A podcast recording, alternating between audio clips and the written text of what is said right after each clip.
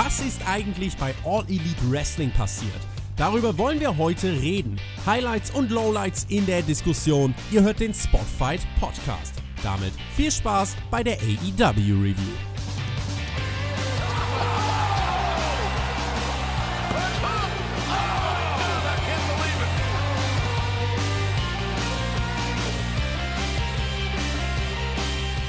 All Elite Wrestling gastierte in Boston, Massachusetts vor ausverkauftem Haus und es fand die zweite Ausgabe von Wednesday Night Dynamite statt. Eine Menge war ja angekündigt. Ein Number One Contenders Match, die erste Runde des Tag Team Championship Turniers und eine weitere Führung von dem, was sich letzte Woche nach dem Main Event getan hat. In diesem Sinne einen wunderschönen guten Tag. Ihr hört die AEW Review bei Spotfight. Mein Name ist Tobi und bei mir ist der Mann, der in dieser Woche Wrestling Deutschland mit einer Theorie zum Hell in a Cell Main Event bereichert hat.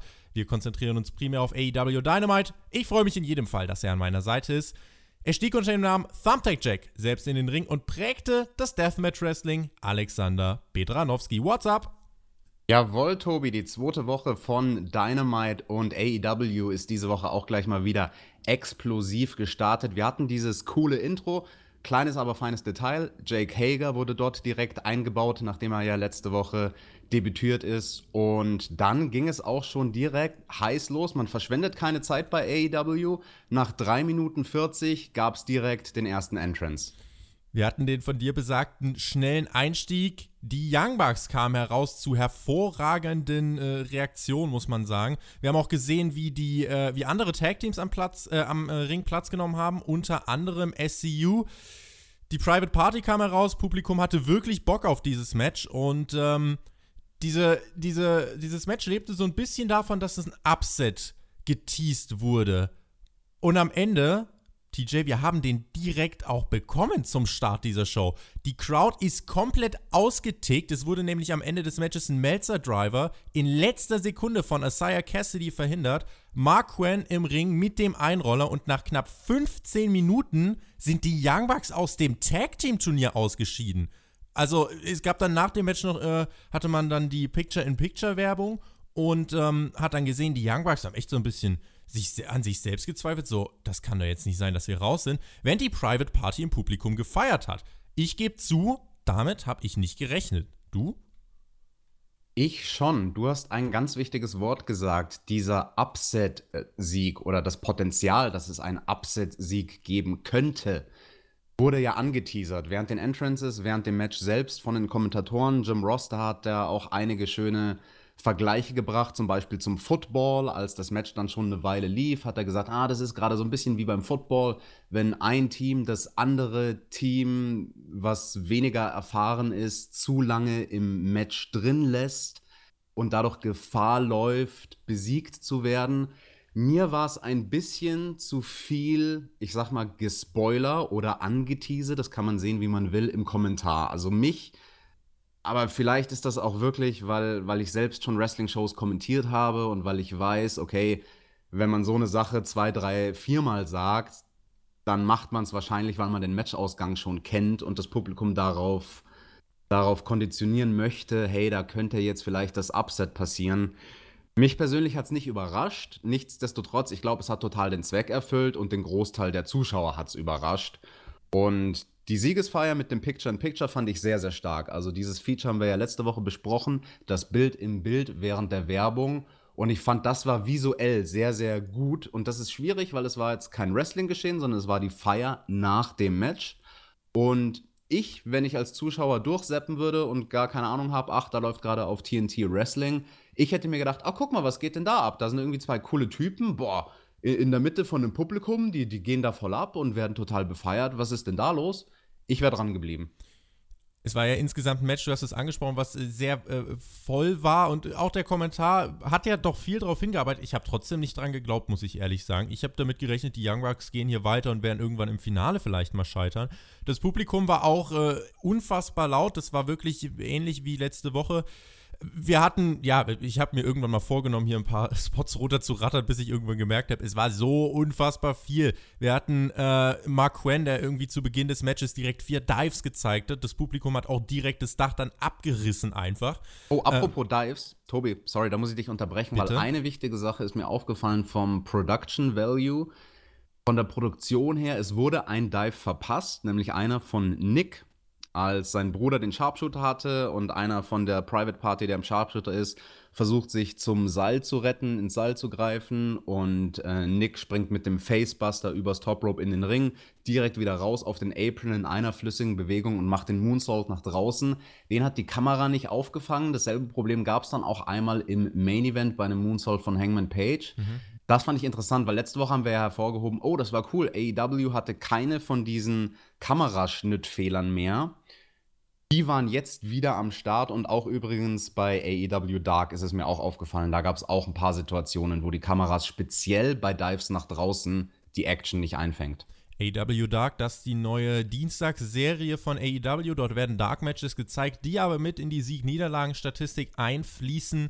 Werden das eine einstündige Show zu sehen auf YouTube. Diese Woche ist das Ganze debütiert. Ja, in der letzten Woche, du hast es gesagt, war das eigentlich die fehlerfreiste Produktion, die wir von AEW gesehen haben. In dieser Woche gab es wieder so Momente, wo man gedacht hat, da ging es vielleicht ein bisschen zu schnell. Aber dieser Opener, er war auch unfassbar schnell.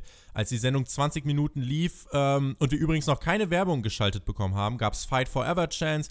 Ähm, die Private Party brachte den Ginning Juice durch, ihren Finisher. Mark Quinn zeigte die Shooting Star Press zum absoluten Nearfall. Und ich dachte eigentlich, als da der Kickout kam, ja, okay, man wird es nicht machen. Ja, aber dann, wie gesagt, der Melzer Driver verhindert von Isaiah Cassidy und dann diese Schlusssequenz. Ich muss sagen, dieser Start in die Show hat mir aber trotzdem richtig, richtig gut gefallen. Ähm, einmal eben, weil ich, wie gesagt, nicht damit gerechnet habe, dass wir diesen Upset sehen. Auf der anderen Seite, weil das Publikum das Ganze einfach so unfassbar aufgewertet hat und so sind wir wirklich mit einem heißen Tag Team Match in die, ähm, in die Show gestartet und wir haben auch wirklich 25 Minuten lang keine Werbung gesehen. Das finde ich irgendwie auch sehr erwähnenswert. Wir haben keine Werbung gesehen für 25 Minuten und wir haben während dem Match interessante Chants gehört. Tag Team Wrestling Chants vom Publikum.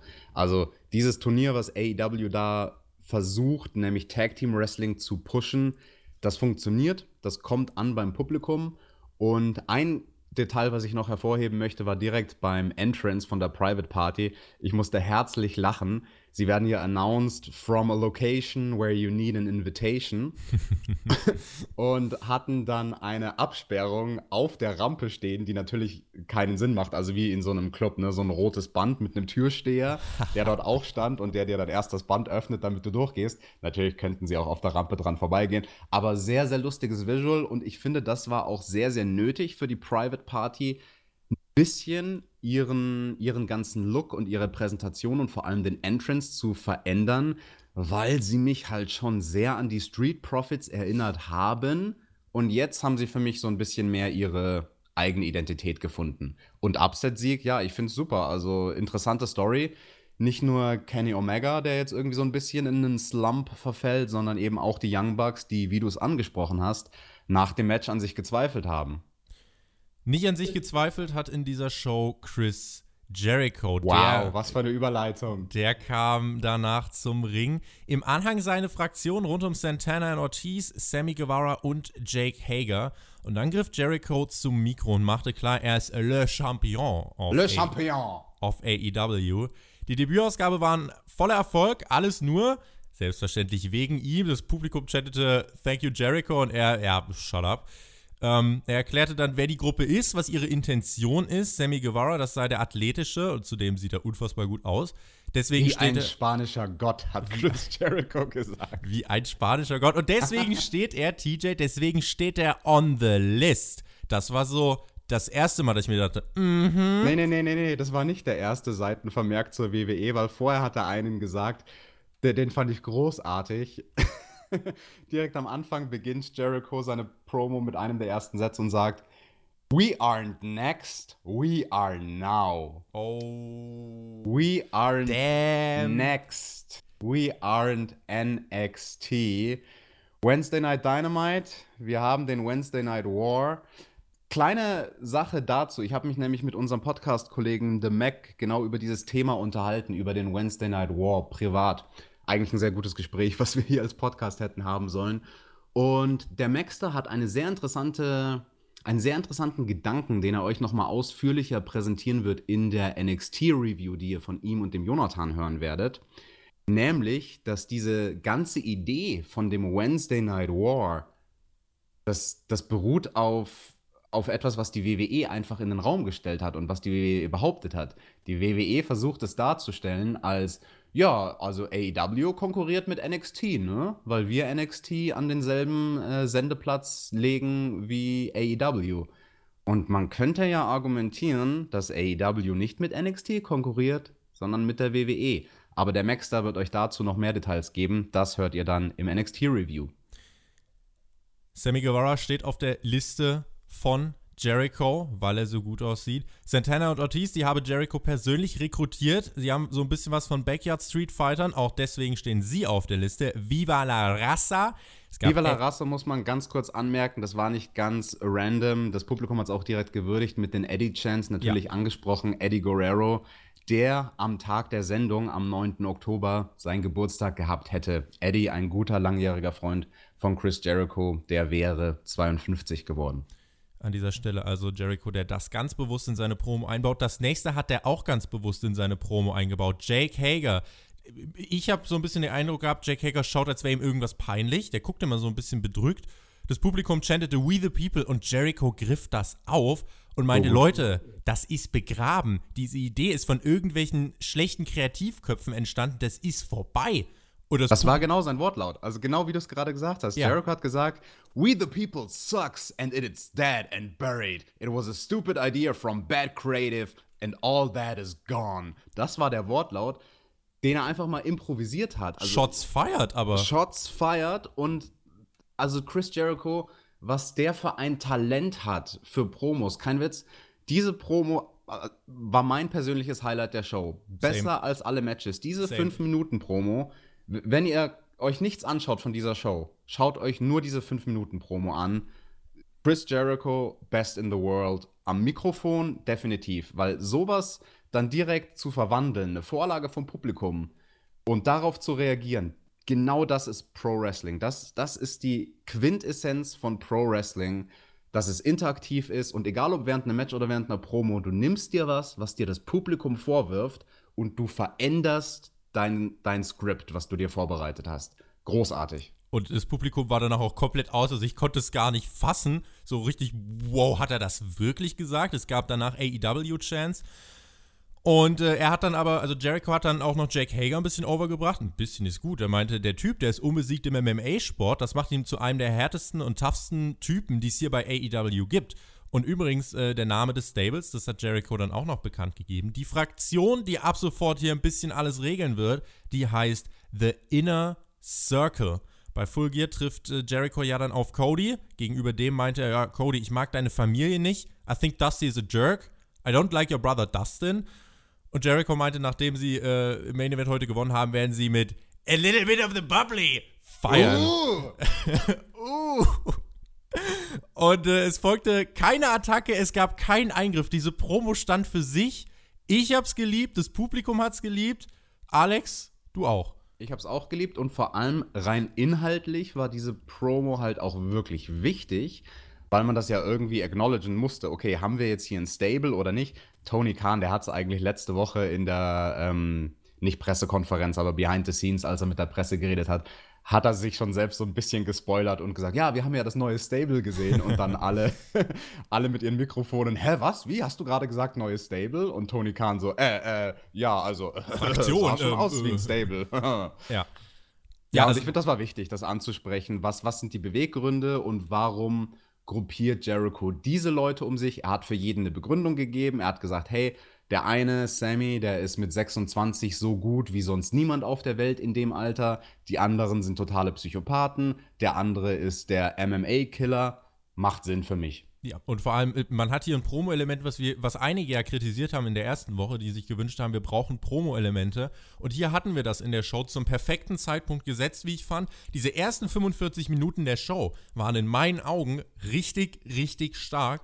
und es gab zu keiner Sekunde für mich einen Beweggrund, irgendwie abzuschalten, vorzuspulen oder irgendwas dergleichen. Und diese Promo war auch für mich das Highlight dieser Show. Sie hat was erklärt, sie hat was vorangebracht, sie war unfassbar unterhaltsam und es gab eben diese Shots fired in Richtung WWE. Zudem Son of a Bitch und Shit, die wurden in dieser Promo eingebunden und nicht äh, irgendwie einfach, um sie eingebunden zu haben, sondern weil sie in diesen Promo-Flow von Jericho gepasst haben. Also für dieses Segment ganz dicker Daumen nach oben. Ja, und du hast die ersten 45 Minuten angesprochen. Da war ja noch was in den 45 Minuten, weil es weiterging mit dem Match zwischen Jimmy Havoc und Darby Allen, wo der Nummer 1 Herausforderer auf Chris Jerichos World Title ermittelt wurde. Mhm. Und ich habe mir äh, gedacht, du kennst ja Jimmy Havoc. Und ähm, meine Frage an der Stelle, weiß nicht, ob du uns vielleicht da ein bisschen tiefere Auskunft geben kannst. Das war ja das erste Mal, dass er auch wirklich äh, vor einem Millionenpublikum am TV äh, performt hat. Ist das was, was er einfach ausblenden kann oder wie geht er mit Druck um? Kannst du uns da irgendwelche Einblicke vielleicht gewähren? Ja, Jimmy Havoc und ich, wir sind ja die einzigen beiden Europäer, die das Tournament of Death gewonnen haben, ne? das größte Deathmatch-Turnier in den USA. Und ich habe schon sehr, sehr oft mit ihm Lockerroom geshared und auch bei ihm in Großbritannien, in London, wo er wohnt oder gewohnt hat. Zeit mit ihm verbracht, wir sind auf Konzerte gegangen. Wenn ihr euch fragt, auf was für Konzerte gehen zwei Deathmatch-Legenden gemeinsam? Paramore. Paramore in Wembley. Aber da hatten wir einen schönen Abend.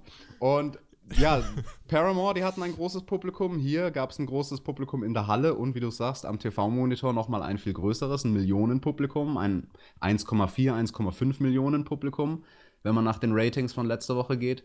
Und ja, also ich meine, Jimmy schon ein bisschen angemerkt zu haben während dem Match selbst.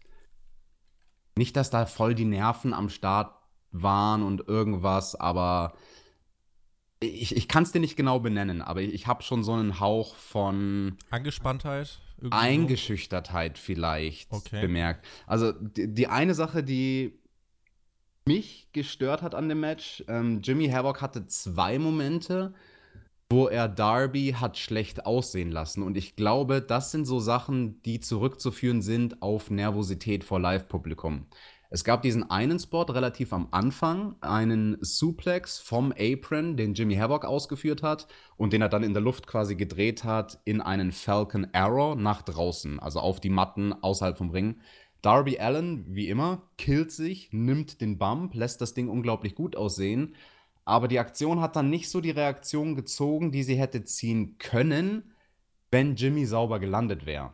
Und Jimmy hatte bei dem Spot eigentlich die einfachere Aufgabe, nämlich einfach nur quasi in einer Sit-Down-Position, so wie bei einem Leg Drop zu landen und hat aber nicht committed. Also er hat sich zu dem Spot nicht committed und ist einfach irgendwie so auf den Füßen zuerst gefallen und dann kollabiert. Und das sah ziemlich schräg und schief aus. Die Kommentatoren haben es dann auch versucht zu retten und zu sagen, äh, die, die Landung, die war schon ganz schön hässlich, vielleicht, aber natürlich sehr vielleicht, vielleicht war er da im Kopf schon einen Schritt weiter und dachte äh, schon, okay, wie muss ich weitermachen? Und da war der Kopf einfach ein bisschen schneller als der Körper, weil. Das ist genau so was, genau. Sehr, ja. sehr, sehr gut beobachtet von dir. Das sind nämlich genau das, äh, perfekt. Also ich bin sehr erstaunt, dass du das als jemand, der selbst nicht im Ring stand, so gut ausdrücken kannst, weil genau dadurch, dass du in deinem Kopf schon weiter denkst an die nächsten Moves, committest du nicht zu der eigentlichen Aktion.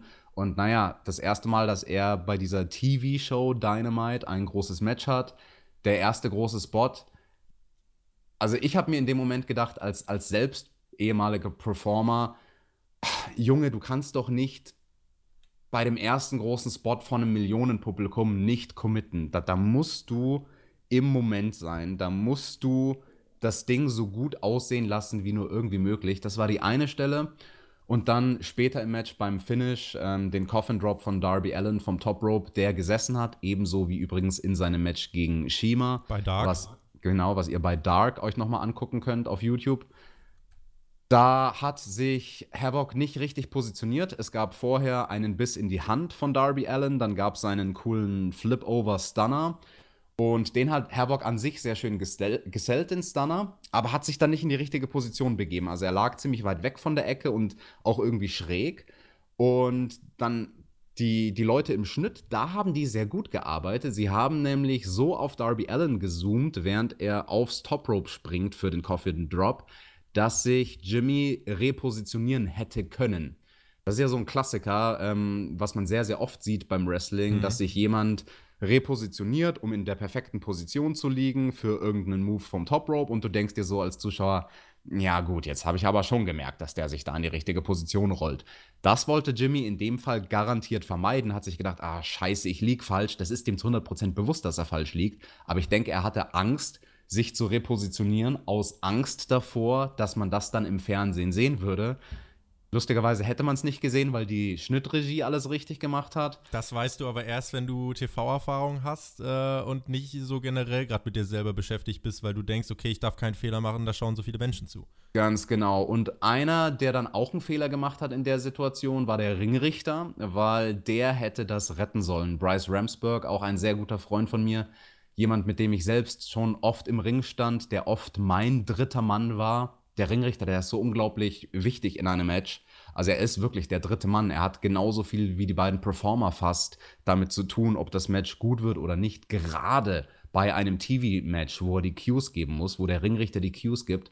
Und da hätte der Ringrichter von Backstage ins Ohr gesagt bekommen, sagt Jimmy, er soll sich rep äh, repositionieren.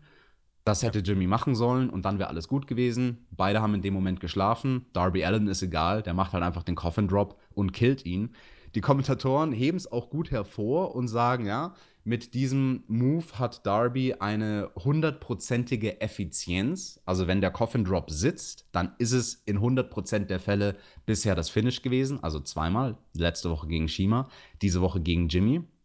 Und ein wichtiger Punkt, den wir, glaube ich, noch ansprechen müssen, das hast du auch, als wir ähm, heute vor dem Review miteinander gesprochen haben, hast du auch gesagt, wenn man sich die Win-Loss-Records anschaut von diesen beiden Leuten, warum standen diese Männer, Jimmy Havoc und Darby Allen, in dem Nummer 1 Herausforderer-Match? Das ist genau äh, die Sache, die ja auch Peck nachher angesprochen hat. Der war ja zu Gast äh, oder der war Gastkommentator im Match von John Moxley und äh, Sean Spears. Ich würde dann ganz gern darauf eingehen, wie er es da im Kommentar verarbeitet hat. Ähm, aber hier natürlich äh, der, die Sieg-Niederlagen-Statistik. Cody hat auf Twitter gesagt, auch die Art und Weise, wie man sich Siege sichert, spielt eine Rolle, wie man in diese Matches kommt. Von daher, wir erinnern uns, Pack hat letzte Woche ähm, einen Low Blow mit eingesetzt in seinem Match. Wir greifen das dann gleich noch auf. Das Match haben wir jetzt soweit abgearbeitet. Eine Sache, die ich dich noch fragen würde, was hielt es oder was hast du davon gehalten, ähm, dass wir bei den Entrances so kleine Einblendungspromos gesehen haben? Wir haben ja Jimmy Havoc äh, gesehen, der ja ähm, dann in einem Parkhaus, in einem abgedunkelten Parkhaus eine kleine Promo gehalten hat. Und äh, bei Darby haben wir dann den Rückblick auf äh, Fighterfest gesehen, weil das war in meinen Augen nochmal äh, wichtig und das würde ich ganz gerne noch ansprechen, äh, dass man hier doch nicht dem Zuschauer einfach Charaktere hingeworfen hat, äh, sondern im, Ver im, Vergleich zur letzten Woche doch mehr erklärt hat und äh, die Charaktere gezeigt hat. Vor allem bei Darby Allen gezeigt hat: hier, guck mal, das hat der gegen Cody gemacht. Da hat man auch den missglückten Coffin Drop gezeigt und dann aber auch schön wirklich herausgearbeitet, dass dieser Draw gegen Cody für Darby eine große Nummer war. Das fand ich von der Präsentation her unglaublich modern. Also sehr, sehr gut, wie AEW ganz speziell bei diesem Match eine Kombination gebracht hat. Der eine der beiden Wrestler kriegt eine Promo während dem Entrance und die war sehr gut gemacht. Ne? Die war schön gefilmt, die war von, von seiner Performance, war die wirklich gut. Und Darby, wie du es gesagt hast, der bekommt dann was anderes während seinem Entrance, nämlich er bekommt die Replays von Fighterfest. Fest Fand ich gut gemacht. Ich fand es sehr zeitsparend vor allem. Das ist ja der Aspekt, ja. dass du nicht wie sonst üblich, also heutzutage ist das ja sowas von State of the Art und normal geworden, der Standard, dass du vor einem Match ein geiles Hype-Package hast und also ich arbeite selbst im Schnitt beruflich fürs Fernsehen. Ich kann euch sagen, diese Hype-Packages, wie man sie vor allem von der WWE gewohnt ist, das ist richtig viel Arbeit. Also da steckt so viel Arbeit und Energie drin und ist dann aber auch etwas, ein Element, so ein Hype-Video vor einem Match, was dir Zeit raubt. Du hast dann erst das Video, dann hast du die Entrances. Hier hattest du die Videos und ähm, die Interviews während den Entrances. Ich fand das sehr gut. Ich fand, das hat Zeit gespart. Man ist wieder, wie typisch für AEW, man ist schnell zum Punkt gekommen. Es war leicht verdaubar, vor allem auch für ein Publikum, was die beiden Leute vielleicht noch gar nicht kennt. Allerdings, die größte Frage, die im Raum stehen bleibt, auch vor allem für einen Zuschauer, der jetzt zum ersten Mal bei TNT AEW einschaltet, Hä? Also die beiden stehen in einem Match um den Nummer 1 Herausforderer-Titel und aber ich, sehe doch ihre Win-Loss-Records eingeblendet während dem Entrance. Jimmy in Single-Matches hat einen 1-1-Rekord, 1 gewonnen, 1 verloren. Darby hatte einen Single-Rekord vor dem Match von 1-1-1, 1 gewonnen, ein Draw, ein Unentschieden. Da frage ich mich dann schon so, hä, wieso, wie, wieso stehen die in dem Match? Ich finde, die Antwort von Cody war sehr gut, aber die hat er halt auf Social Media gegeben, mhm. wie du es angesprochen hast, zu sagen, hey, die Qualität der Siege ist wichtig. Ne? Jimmy Havoc hatte eine hohe Qualität im Cracker Barrel Crash oder Clash, als er dieses Match gewonnen hat. Und Darby eben mit dem Draw gegen Cody eine starke Performance und dann gegen Shima ein gutes Match. Aber das hätte man acknowledgen müssen. Das, also das war ein absolutes No-Go und einer meiner größten Kritikpunkte an dieser Show, dass das die Kommentatoren nicht mehr overgebracht haben, wie es dazu kommt, dass diese beiden Leute im Nummer 1 Herausforderer-Match stehen, weil wir hatten bei der Show auch noch John Moxley gegen Sean Spears ein bisschen später und also ich als Zuschauer würde mir denken, dass die beiden vom Name Value Nummer 1 Herausforderer sein sollten. Da kommen wir dann gleich drauf zu sprechen. Äh, JR meinte dann irgendwann im Kommentar, oder Excalibur, ich weiß nicht mehr genau, wer es war, meinte dann, ja, wenn ihr übrigens nach Jimmy Havoc im Internet sucht, bitte Safe Search enablen. Aber ich glaube, die Leute werden mehr nach Darby Allen gesucht haben, denn äh, der hat dieses Match für sich entschieden. Damit machen wir den Haken äh, hier dran. Es gab dann auch die Matchgrafik für kommende Woche. JR meinte dann, als er das Ganze bewerben äh, wollte, ah, wir sind übrigens ausverkauft. Also es gibt keine Karten mehr. Aber ihr könnt ja bei TNT einschalten. Weiter ging es dann mit dem Women's Tag Team Match zwischen Emi Sakura und B. Priestley, die auf Britt Baker und Women's Champion Riho treffen sollten. B. Priestley und DMD Britt Baker, die sind ja schon mehrfach vor TV-Start aneinander geraten. Und von daher war das eine Sache, auf die man hier im Match sein Auge werfen konnte. Ähm, Kommentatoren wiesen hier darauf hin, das sind improvisierte Tag-Teams, die sind nicht so eingespielt wie die Young Bucks und Private Party, das fand ich ganz gut. Ja, da muss ich dich kurz korrigieren, weil die Kommentatoren was sehr, sehr Gutes gesagt haben bei Britt Baker und Riho. Nämlich beide hatten in ihrer Win-Loss-Records overall eine Niederlage jeweils. Und diese eine Niederlage kam in einem Match, wo sie schon einmal zusammen im Team standen bei Fight for the Fallen. Ich erinnere mich, und da hatte Britt Baker die Gehirnerschütterung, ne? Ja. Ich erinnere mich. Okay, guter, guter Einwand von dir. Ähm, Rio und Britt Baker, die haben das Match dann aber auf jeden Fall auch gewonnen. Ein Double-Armed Crossface mit Mandible Claw von Baker gegen Sakura brachte die Entscheidung. Rio hielt Priestley am Apron fest. Cleveres Mädchen, diese Rio, deswegen ist sie auch Champion, Alex. Ich habe das hier so ein bisschen als kleine Durchschnaufpause in dieser äh, Show gesehen. Du auch? Ja, also das war sicherlich ein nettes Match. Rio agiert da sehr clever, aber es war jetzt nicht das Must-See-Match der Show. Das sollte es aber auch gar nicht sein. Ne? Man hat die Women, man hat die Women gefeatured, um sie bei der Show zu haben, um die Charaktere frisch zu halten, frisch in den Köpfen der Leute, um diese Story voranzutreiben, was man, finde ich, sehr, sehr gut gemacht hat mit B. Priestley gegen Britt Baker. Da war ich vorher schon gespannt drauf, dieses Match zu sehen. Da bin ich jetzt noch mehr gespannt drauf. Das finde ich gut, dass man das auch über mehrere Shows jetzt schon seit dem Sommer streckt, diese Storyline. Kleinigkeit am Finish hatte ich zu bemängeln. Es ist ein großartiger Finisher.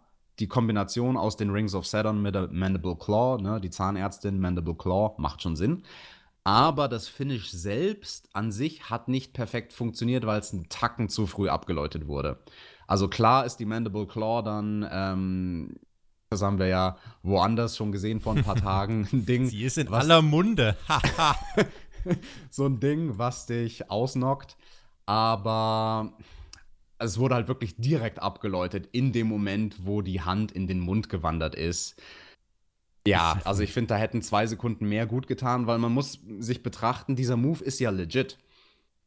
Ich habe das neulich meiner Freundin erklärt, die ähm, ja. so hi hier und da mal Wrestling guckt und dann natürlich auch fragt bei der Aktion, so, hä, was ist das mit der Hand in den Mund? Und ich so, ja, ja, das ist schon ein legitimer Move. Es gibt halt diese Nerven auf der Zunge, die du lahmlegen kannst mit einem gezielten Druck mit den fin Fingern drauf. Und das lähmt halt dann den gesamten Kopf, sage ich jetzt einfach mal. Aber ja, gut. Kleines, aber feines Detail. Apropos äh, kleine, feine Details, ich muss es loswerden. Ich muss es loswerden. Los. Props an meine Freundin. Ich habe ihr Helena Cell gezeigt, wollte wissen, was sie davon hält. Und sie hat ein Detail gesehen beim, bei der Mandible Claw und direkt angesprochen und gesagt: Ja, ist ja interessant, dass der da geblutet hat, ne? Weil Seth Rollins hat einen Blutverlust bei der Mandible Claw, spuckt Blut. Ein. Weil Bray Wyatt den Fiend, er hat Seth Rollins den Fiend aus dem Körper herausgesaugt, deswegen das Blut. Puh.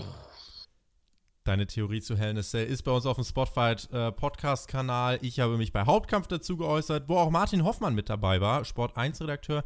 Könnt ihr gern reinhören. Wir reden über den Fiend und blicken auf die letzte Wrestling-Woche zurück. Wir sind hier bei der AEW Review und äh, machen weiter. Es gab ein kleines Video zu den Best Friends, die wurden kurz interviewt.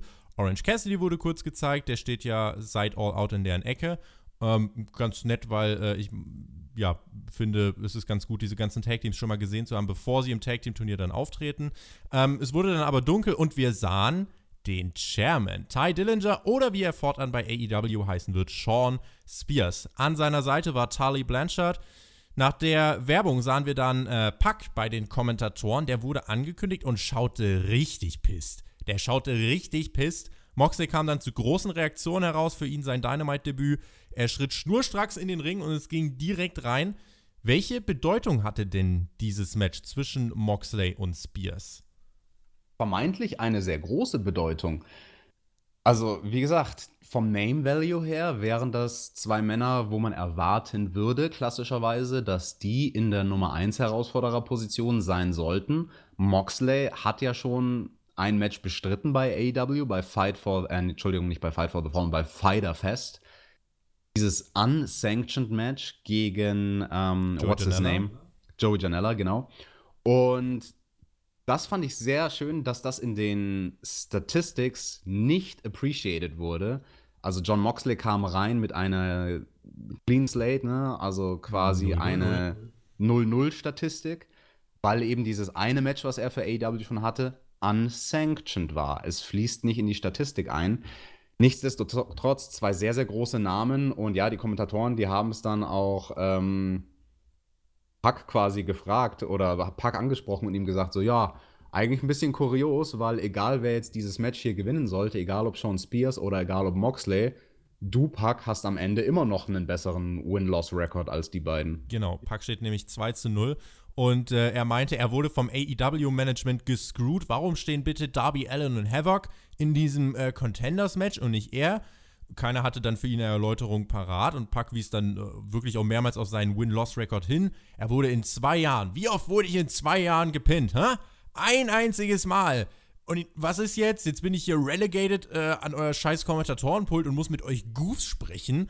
Ähm, ich, also fand ich ganz gut gelöst. Ähm, man, man hat es jetzt hier nicht aufgelöst, warum er denn nicht in diesem Contender-Match steht, aber man hat es dem Zuschauer nicht verschwiegen. Man hat den Zuschauer nicht für blöd verkauft und gesagt, ja, ihr merkt eh nicht, dass Pack schon 2-0 steht. Fresst, was wir euch hinwerfen. Nein, sondern man hat das hier äh, doch bewusst eingearbeitet. Und das fand ich an der Stelle schon gut. Und auch wie Pack das dann äh, rübergebracht hat, so richtig pisst, fand ich, äh, fand ich ein gutes Element. Absolut, aber ist doch nicht außergewöhnlich, weil beim Wrestling wird doch der Zuschauer nie für blöd verkauft. Wir schauen AEW, hier kann ich zustimmen. ähm, ja, äh, vielleicht dann noch eine andere Frage, das habe ich nämlich auch auf Twitter angesprochen, neben dieser Sache, warum steht Pack nicht im Titelmatch, das hat man jetzt zumindest mal aufgegriffen. Äh, die Sache AEW Management, Alex, wer setzt denn eigentlich bei AEW die Matches an? Auf Twitter habe ich immer wieder die Antwort bekommen, das ist Tony Khan. Habe ich was verpasst oder müsste man das in diesen Weeklies irgendwie noch ähm, einarbeiten? Wie stehst du dazu? Also ich finde, das löst man in dem Fall schon ideal. Social Media nicht zu verschweigen, sondern sowas auf Social Media zu beantworten, aber nicht Teil der Sendung zu machen. Das war ja Tony Khan von Anfang an sehr wichtig. Er hat schon nach den ersten Shows, nach den ersten Pay-per-Views, die es gab, hat er in den Interviews immer wieder gesagt, nein, ich werde kein On-Air-Character werden. Ich will auch kein On-Air-Character sein. Ich finde auch nicht, dass noch ein Wrestling-Produkt diesen klassischen General Manager, den bösen Matchmacher, bla, braucht. Das, das hat man schon so oft gesehen, überall auf der Welt. Also ja. wirklich ungefähr bei jeder Wrestling-Liga. Nichtsdestotrotz, ja, bleibt dann so diese Frage im Raum, wer, wer macht denn die Matches? Und wer hat jetzt gesagt, dass der eine Rekord mehr Bedeutung hat als der andere? Man weist ja immer wieder darauf hin, ne? Wins and Losses are gonna matter. Aber als TV-Zuschauer, ich sage jetzt ganz speziell als TV-Zuschauer, ist es ein bisschen undurchsichtig und man läuft Gefahr, dass es dann eben doch nicht wie Sport wirkt, sondern dass der Nicht-Wrestling-Fan, der, der Gelegenheitszuschauer, dass der sich denkt, hä, das macht doch alles keinen Sinn, mhm. Äh, das stimmt doch überhaupt nicht überein, diese Zahlen sind total bedeutungslos, die sie da einblenden. Ja, das ist genauso die Sache. Da kann man äh, mal schauen, inwiefern da irgendwie der Fokus noch drauf gelegt wird. Ich finde es aber gut, dass man diese auserzählte General Manager Story hier nicht einarbeitet. Aber äh, mir würde halt eigentlich so, so, keine Ahnung, einfach nur eine kurze Erwähnung reichen. Man macht es ja sogar auf Twitter bisher wirklich so, dass man sagt, ähm, oder das Match ist erst bekannt gegeben werden, wenn sie in An- und Abführung unterzeichnet sind. Also das finde ich ja schon, das ist ja ein gutes Element. Nur wenn man das dem TV-Zuschauer jetzt auch noch, äh, für das für den quasi übersetzen würde aus den Social Medias ins TV-Produkt, dann äh, gäbe es da auch absolut keine Restzweifel mehr. Mit Pack und diesem äh, General Manager Fragezeichen äh, haben wir meine derzeitigen Kritikpunkte von All Elite Wrestling abgehakt. Jetzt haken wir das Match ab. Moxley, der ja, äh, hat dieses toughe und slow-paced geworkte Match äh, dann letzten Endes mit dem Paradigm Shift für sich entschieden. Und so gut das für Moxley ist, so schlecht ist das ja für Sean Spears, denn der Chairman steht mit dieser Niederlage 0 zu 2. 0 zu 2 im Singles-Bereich, beziehungsweise overall 1 zu 2. Ja, das ist nicht die großartigste Statistik. Da muss man echt schauen, dass Sean Spears seine Heat wieder zurückbekommt. Mai, er hat mit Tully Blanchard einen großartigen Manager an der Seite. Aber da ist es jetzt wirklich, wirklich allerhöchste Eisenbahn für AEW, Sean Spears irgendwie wieder heiß zu machen. Was ich machen würde, wenn ich es booken würde, ihn die nächsten zwei Wochen einsetzen bei AEW Dark und dort Siege holen lassen gegen Leute, wo es nicht so wichtig ist, wenn sie eine Niederlage kriegen. Und so kannst du das auch wieder verkaufen, dass er sich bei Dark wieder hochgearbeitet hat und jetzt wieder ein Kandidat für die Main-Shows ist. Ich finde es gut, dass er mit dem, was danach passiert ist, nichts zu tun hatte. Der Cleaner kam raus, Kenny Omega. mit dem Barbed Wire Broom. Mit dem Barbed Wire Besen. Ähm, ja. Und dann haben wir auch ein Barbed Wire Bat gehabt. So, und dann gab es diesen Face-Off mit Moxley. Und er warf Moxley diesen Barbed Wire Bat, diesen Schläger, der ein bisschen weniger äh, um sich rum hatte als der, als, äh, der Besen, hat er ihm hingeworfen und dann von hinten, Pack hat sich angeschlichen und mit einem Stuhl Kenny Omega niedergestreckt. Pack war pisst und äh, hat gedacht, ja Leute, hier, mach das woanders. Und hat dann noch kurz in Richtung Moxley geschaut. Es gab Spannung. Ich habe überlegt, macht er den auch noch kaputt? Nee, er ging. Und dann war die Frage, nutzt Moxley das jetzt aus, um eine blutige Stacheldrahtattacke gegen Omega zu starten? Die Antwort, nein. Weil, und jetzt kommen wir äh, zu meiner Meinung, dieses Storytelling nicht gerusht ist und wir nicht eben den Glastisch und Barbed Wire alles in einer Woche erleben, sondern AEW sich hier bewusst Zeit lässt, bis Full Gear, wie man diese Story weitererzählen kann und sich Steigerungspotenzial lässt. Von daher fand ich, das Engel hier hat vollkommen gereicht zum Spekulieren und äh, um irgendwas voranzutreiben. Ich finde es gut, dass man diese Attacke hier noch nicht gezeigt hat. Genau, da stimme ich zu. Und das, was man hier kreiert hat diese Woche, war ein wirklich großartiger Moment. Und das ist es, worauf es ankommt. Es geht nicht um die Moves, wenn du eine Storyline präsentierst, geht es um die Momente. Letzte Woche hattest du den Moment mit dem Glastisch. Diese Woche hattest du einfach dieses großartige Visual. Ne? Das funktioniert ja für ein TV-Produkt einfach so gut, wie Kenny Omega da auf der Rampe steht. In der einen Hand den Besen mit dem Stacheldraht, in der anderen Hand der Baseballschläger mit dem Stacheldraht. Und dann melkt der das auch für alles, was es wert ist und lässt diesen Moment quasi so lange stehen, wie es nur geht, dass auch das Publikum überlegen kann, okay, was wird jetzt passieren? Und das hat ja dann auch eine großartige Reaktion gezogen, als er John Moxley den Baseball-Bat zugeworfen hat, von wegen, okay, let's fight, let's do it. toller TV-Moment. Die Story bleibt heiß. Ich freue mich auf das nächste Aufeinandertreffen der beiden. Ich bin auch gespannt, welche Rolle Pax spielen wird, ob er jetzt hier eingegriffen hat, weil er pisst ist oder ob der jetzt auch da irgendwie mitreden will. Der äh, Bastard. Der Bastard, der vielleicht würde sagen, ey Leute, das, was ihr da macht, äh, finde find ich äh, irgendwie, klaut ihr mir mal ein Spotlight, äh, lass mich da mitmischen. Wir gucken mal, in welche Richtung sich das entwickelt. Da kann man spekulieren und ich denke, da wird es in den nächsten Wochen die Weitererzählung geben. Damit war dann Main Event Time. Dustin Rhodes und der Hangman kamen heraus, gefolgt von Sammy Guevara und Chris Jericho. Jericho hatte Hager an seiner Seite, das scheint also der Leibwächter zu werden von Jericho. Ähm, wie fandest du die Konstellation hier im Main Event? An sich gut. Ich finde es vor allem schön, dass man Chris Jericho auch im Non-Title-Geschehen jetzt die ersten drei Wochen bei Dynamite am Start hat. Ne? Letzte Woche in dem Six-Man-Tag, diese Woche im Tag-Team-Match, nächste Woche in der dritten Woche wird er eine Titelverteidigung haben. Das finde ich gut, also den Champion so präsentiert zu haben, dass er auch wirklich, dass er auch wirklich kämpft und nicht irgendwie so ein Champion ist, den man nur beim Pay-per-View mal wrestlen sieht. Für Sammy Guevara fand ich sehr sehr kostbar, weil er hier sozusagen von Chris Jericho den Rub bekommt. Ne? Er darf im Ring stehen mit Le Champion, mit dem Mann, das muss man sich mal vor Augen halten, der länger wrestelt, als Sammy Guevara überhaupt lebt. Und ja, wirklich ist so. Und das ist, das ist einfach kostbar, als, als junger Wrestler so auf diese Art und Weise ne, den, den Rub zu bekommen.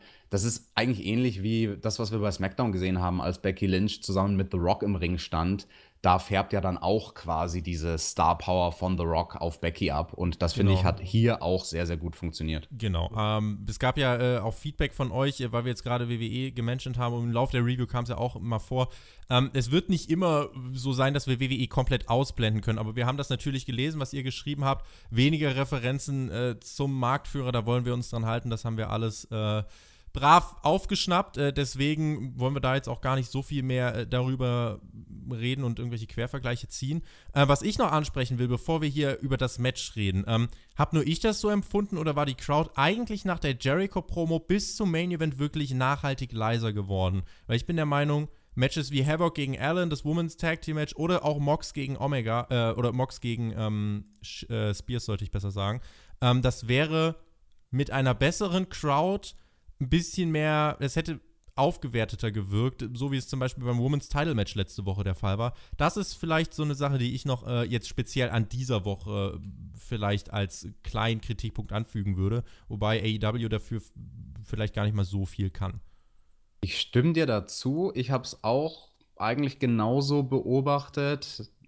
Eigentlich lustig, weil sonst hast du oder sonst strebst du genau das Gegenteil an, also dass das Publikum im Laufe der Show lauter und lauter und lauter wird. Und hier war es am Anfang maximal laut und ist leiser und leiser und leiser geworden. Dem kann man es vorwerfen. Ich, ich, ich, weiß es nicht. Die, die Sendung hat ja so Sinn gemacht an sich, wie es war. Also das ist ich, genau die Sache, weil ich fand dieser Mittelteil, auch wenn er nicht spektakulär war, der war solide, aber der war zu jedem Zeitpunkt in sich schlüssig. Und deswegen ist es auch kein Negativpunkt in dem Sinne, sondern einfach was, was mir aufgefallen ist, dass die Crowd so zum Main Event, ich dachte, ja Leute, jetzt könnt ihr doch aber mal wieder, guckt doch mal, es ist doch eigentlich gar nicht so verkehrt hier. Wo man die Crowd dann allerdings wieder hatte, war mit dem großen Moment nach dem Match, als MJF reinkam. Das, Aber wollen wir erstmal das genau. Match selbst besprechen? Haben wir überhaupt schon gesagt, wer gewonnen hat? Äh, nee, wir machen einen Schritt nach dem nächsten. Ähm, es gab ja äh, das Match, was dann begann mit Dustin gegen Jericho. Äh, äh, äh, Jake Hager, der griff hier nicht ein. Ähm, und Chris Jericho und Dustin haben dann auch danach erstmal wieder so das erste Drittel des Matches ähm, bis zur Hälfte eher auf dem Apron verbracht. Der Hangman und Sammy Guevara, die Jüngeren, haben äh, das Ganze im Match an sich gerissen. Es gab dann während des Matches ähm, ein Discus Lariat von Page gegen Guevara und der, das war der Moment, das war der Moment, in dem der Schalter umgelegt wurde und ab dann war die Crowd wieder in der Show. Sammy Guevara, der den Lariat wirklich gut gesellt hat äh, und durch die Luft äh, flog der Tag dann von Dustin. Ähm, der dann gegen Sammy seine Trademark-Moves gezeigt hat, Double Cross Body und dann waren die AEW-Chants da und ich dachte, Dankeschön. So, und es startete dann diese heiße Schlussphase der Show, die letzten 10 Minuten. Ähm, Hager attackierte mit einer krachenden Clothesline Adam Page außerhalb des Rings. Äh, der Referee wurde von Jericho abgelenkt. Diese Woche also bis hierhin keine Logiklücke im Main Event.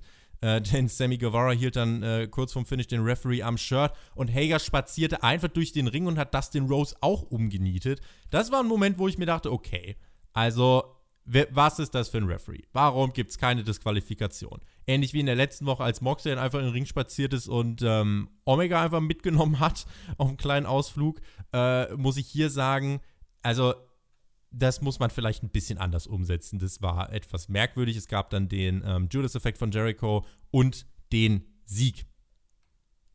Alex. Ist so. Und dann gab es den Moment, der eigentlich viel wichtiger war.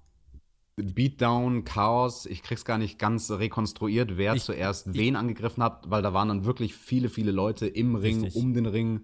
Richtig, also wir hatten erstmal diese äh, Three-on-One-Attacke ähm, gegen äh, Dustin. Dann kam Adam Page wieder dazu. Der wurde von Hager auch wieder schnell aus dem Ring geworfen. Es gab einen Stuhlschlag gegen Hager und dann sind die beiden erstmal aus der Arena gegangen. Das heißt, Hager gegen Adam Page das hat man möglicherweise auf den Weg gebracht. Es gab im Ring dann wieder ein Two-on-One. Das Publikum chantete für Cody. Das Licht ging aus. Es war nicht der Undertaker, sondern Cody mit einem, wie du bemerkt hast, sehr schicken Anzug. der Crossroads gegen Guevara, äh, aber ja, dann die Attacke gegen Jericho, äh, die nicht folgen konnte, weil Santana und Ortiz den Safe machten. Bis MJF, du hast es angesprochen, mit einem Stuhl auftauchte. Der beste Freund von Cody. Und plötzlich richteten Jericho und Santana und Ortiz Cody auf und forderten MJF zum Stuhlschlag gegen seinen Freund auf. Das Publikum so, bitte was? Es wurde geteased, so wie man es schon des Öfteren gemacht hat, aber dann attackierte MJF doch die Heels, befreite seinen besten Freund, aber dann musste er den Codebreaker einstecken von Jericho. Dann kamen die Young Bucks heraus, attackierten Santana und Ortiz. Jericho machte sich aus dem Staub, während im Ring jedoch die Elite stand und langsam wieder auf die Beine kam. Und plötzlich, so aus dem Hintergrund, skatet einfach Darby Allen die Stage herunter, attackiert Jericho mit dem Skateboard. Nächste Woche das Match der beiden und das war dann letzten Endes der Cliffhanger für nächste Woche, Alex. AEW Chance und Jericho meint, Alter, ihr wisst gar nicht, mit wem ihr euch angelegt habt. Der Inner Circle regelt AEW. Cody, wir sehen uns bei Full Gear und Darby, nächste Woche, das wird deine Beerdigung, Bitch. Starke Schlussworte. Starkes Segment, wenn es auch ein bisschen seine Längen hatte. Also ich finde, das hätte man vielleicht zwei Minuten einstampfen können und ein bisschen konkreter, schneller zum Punkt kommen. Dieser Moment mit MJF, der war natürlich großartig, ne? wie er seinen besten, guten Freund Cody nicht attackiert. Danach hing das alles so ein bisschen in der Luft und ich habe mir in dem Moment gedacht, so, geht doch off the air. Also ihr, ihr, hattet jetzt schon den heißen Moment. Zwei Momente gab es, wo ich mir auch dachte, jetzt geht doch auf die Air. Aber sie wollten ja, sie haben so viel in diese letzten fünf Minuten gesteckt. Also wie gesagt, ne, du hast Adam Page und äh, Jake Hager, du hast MJF und Cody, dann hast du die Bucks und Santana und Ortiz, du hast Jericho und Darby Allin, du hast vier, fünf Erzählstränge in fünf Minuten gequetscht. Ganz genau. Und mit Darby, da hatte man natürlich den zweiten coolen Moment, ne, wie da die Rampe runterkommt und dann sehr, sehr coole Schläge zeigt gegen Chris Jericho, der am Boden liegt. Das fand ich wirklich stark, weil das ist was, was die wenigsten Wrestler, egal auf, auf welchem Level, wirklich gut beherrschen, so dieses Ground and Pound realistisch aussehen zu lassen. Und vor allem er, Darby Allen, als kleiner, zierlicher Typ, wie er da wirklich Jericho in den Magen geboxt hat mit aller Vehemenz, die es nur irgendwie gibt. Das sah richtig gut aus. Es war dann auch sehr, sehr cool, wie Darby wieder aufgesprungen ist nach dieser Attacke und ah, geschrien hat und mit dem Facepaint, das sah natürlich richtig geil aus. Das wäre für mich der Moment gewesen, wo man auf VR gehen hätte sollen mit Darbys Gesichtsausdruck, um ihn dem Publikum noch mal mehr einzuprägen. Danach hing es noch mal kurz für eine Minute, bis sich alle beiden Gruppen wieder sortiert hatten. Die einen, die Heels auf der Rampe, die Babyfaces im Ring. Ja, dann wollte man noch die Punchline bringen von Jericho. Next week is gonna be your burial, bitch. Gute Punchline, aber ich finde, das wäre auch was für online gewesen. Das hätte auf YouTube gereicht, quasi als Nachspiel, was ist passiert, als wir auf VR gingen. Ich finde, man hätte ein bisschen früher rausgehen müssen mit Darby, aber ja, nichtsdestotrotz denke ich, viele gute Cliffhanger, wie du es gesagt hast, die Lust auf mehr machen und die den Zuschauer dazu bewegen werden, nächste Woche wieder einzuschalten bei AEW Dynamite. Ich hoffe, ihr schaltet nächste Woche bei AEW Dynamite hier in der Review auch wieder ein. Wir werden für euch am Start sein, Alex und ich. Ich fand das mit dem Ende schon gut, dass man das wirklich auch so rüberbringt mit der Punchline von Jericho. Das ist okay, aber dann hätte man vorher irgendein Element streichen können, finde ich. Irgendeins von diesen äh, zig Erzählelementen, die es vorher gab, kannst du von mir aus auf die nächste Woche verlegen, weil du hast ja halt echt für diese letzten fünf Minuten hast du dir eine ganze Menge aufgenommen und potenziell so viel auf den Weg gebracht wie äh, manche in einer ganzen Show. Von daher, ähm, ja, das war trotzdem ein Abschluss äh, der mich jetzt auch zu meinem Fazit äh, bringt. Ich habe mir ein paar Gedanken gemacht. Wir sind wirklich mit 40 richtig starken Minuten, wie ich finde, in die Show gegangen, mit dem Opener, mit der Jericho-Promo. Und wir hatten am Ende auch wirklich eigentlich so, ab Mitte des Main Event Matches äh, wurde es äh, auch gut ansehbar und dann natürlich diese Schlusssequenz, die sich dann über sechs, sieben Minuten gezogen hat. Ähm, also ein Highlight am Anfang, Highlight am Ende und ein soliden, wenngleich auch nicht wirklich spektakulären Mittelteil, der aber zu jedem Zeitpunkt in sich schlüssig war, weswegen ich zu dem Fazit komme, dass diese Show das gute Niveau der Vorwoche gehalten hat und ähm, ja, genügend Anlass eigentlich gegeben hat für den neutralen Zuschauer zu sagen, hm, was passiert denn da nächste Woche? Schlüssige Anreize gegeben hat und von daher gibt es äh, von mir einen Daumen nach oben. Den Daumen nach oben, den gibt es von mir auch. Und ja, unterm Strich bleibt so dieses Gefühl, was ja auch viele und wir auch letzte Woche schon hatten, ja, da wäre noch Raum nach oben, aber ich finde das gut. Das ist nicht schlecht, dass man nicht alles verballert, was man vielleicht verballern könnte in den Shows. Ich finde es ein knackiges Produkt, es hat einen schönen Anstrich, es ist gut zu sehen, es ist bunt, es ist farbenfroh, es ist anders präsentiert, es ist eine Alternative. Und mit diesen Worten würde ich sagen, soll es das gewesen sein mit dieser Review. Vielen lieben Dank an euch fürs Zuhören. Gebt uns gern wieder Feedback. Wir nehmen das sehr, sehr gern auf in dieser Woche natürlich beim Spotify Podcast wieder volles Programm. Ihr habt es gehört, die NXT Review. Unter anderem mit der Mac, der äh, was zu sagen hat zum Wednesday Night War. Friday Night SmackDown mit dem Draft. Das werden sich der Jonathan und Björn dann vornehmen am Samstag in der Review und wir sehen uns und hören uns dann nächste Woche wieder. Ich bin durch und übergebe ja an den Mann, der äh, zum Ende unserer Reviews ja doch immer noch mal das Machtwort sprechen will, sprechen muss. Äh, Vince, übernehmen Sie. God damn it, Dustin!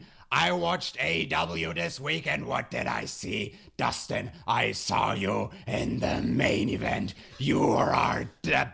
God damn, you are a backstabbing son of a bitch, jumping ship, going to AW. And what's with the red? What is with the red, Dustin? Who are you? You're not gold dust anymore. What are you? Are you are you red dust? I don't know. I don't know what you are. All you can do these days is bleed, bleed like a stuck pig. And speaking of blood, all you marks out there, the whole WWE universe. You didn't understand my brilliancy at Hell in a Cell. Watch closely when Seth Rollins was bleeding from the mouth after the mandible claw because Bray Wyatt he took the fiend out of Seth's body. Wrestling needs less pro wrestling, and that is why AEW will never work. Bye.